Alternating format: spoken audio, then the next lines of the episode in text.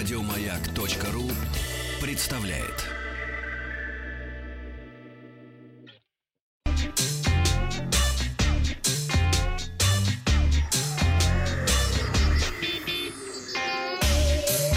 Страна транзистория. Добрый день, новости высоких технологий. Вчера я спросил, а на вашем компьютере стояла Windows 95? Те, кто помнит времена, когда программы были на флоппи-дисках, а интернет считался уделом избранных, оказалось около 67%, проголосовавших ВКонтакте. К новостям. Компания Oppo объявила о выходе в России смарт-часов Oppo Watch. Часы выйдут в двух версиях с диагональю экрана 41 и 46 мм. Обе модели оснащены AMOLED-дисплеем и построены на базе операционной системы Wear OS от Google. 46-миллиметровая версия Oppo Watch получила изогнутый дисплей с диагональю 1,91 дюйма. В модели с корпусом 41 мм размер дисплея составляет 1,6 дюйма. Корпус гаджетов изготовлен из прочного алюминиевого сплава с тонкими 4,5 миллиметровыми рамками.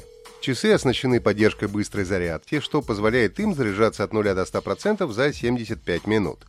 Модель 46 мм способна работать в режиме энергосбережения около 21 дня, тогда как, используя устройство в обычном режиме, время сокращается до 36 часов. Младшая модель живет в энергосберегающем режиме примерно 14 дней, а в обычном – около суток.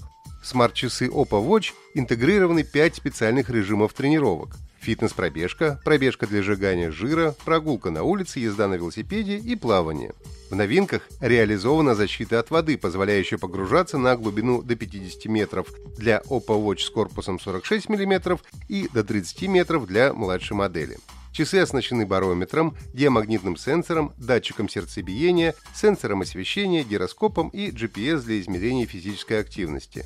Oppo Watch могут следить в реальном времени за изменением пульса и режимом сна, а также предлагают подборку упражнений для дыхательной гимнастики.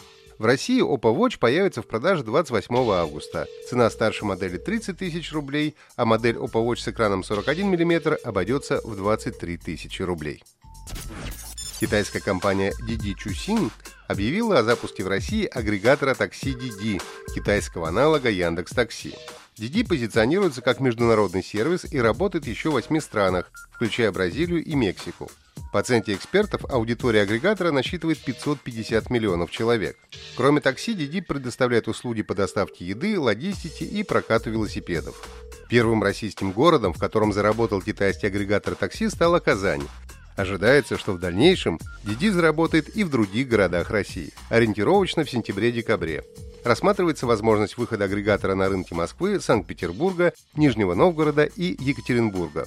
Помимо водителей из таксопарков, к DD смогут подключиться и индивидуальные предприниматели с регистрацией собственного автомобиля, заявили представители компании. При этом в рамках запуска сервиса комиссия для водителей составит 5%. Опрос ВКонтакте. Вы пользуетесь агрегаторами такси? Отвечайте «да» или «нет». Россияне смогут найти работу во ВКонтакте. Для этих целей соцсеть совместно с сервисом Ворки запустила новый раздел под названием «Работа». Соискатели получат возможность размещать на площадке собственные резюме и откликаться на уже опубликованные вакансии. А работодатели смогут выбирать работников, используя лишь инструменты соцсети, не прибегая к сторонним сервисам. В веб-версии ВКонтакте для компьютеров раздел доступен в меню, в то время как в мобильном приложении его можно найти во вкладке «Сервисы». Представители соцсети отмечают, что лента вакансий для пользователя будет индивидуальной. Для ее формирования будет использоваться открытая информация непосредственно из профиля пользователя и его текущей геолокации. Боевик Vader Immortal виртуальной реальности вышел на PlayStation VR. Каждая из трех глав игры занимает около часа. Сюжет был написан сценаристом Дэвидом Гойером, известным работой над трилогиями Блейд и Темный рыцарь. Действие происходит на покрытой лавой планете Мустафар, между событиями эпизодов «Месть ситхов» и «Новая надежда». Главному герою, контрабандисту, предстоит исследовать крепость Дарта Вейдера, разгадывать древние тайны планеты и научиться пользоваться силой. Игроки отмечают, что Vader Immortal делает акцент в большей степени на кинематографичности, чем на глубине геймплея. В любом случае, поклонники вселенной Звездных войн оценят возможность сразиться с Дартом Вейдером на световых мечах виртуальной реальности.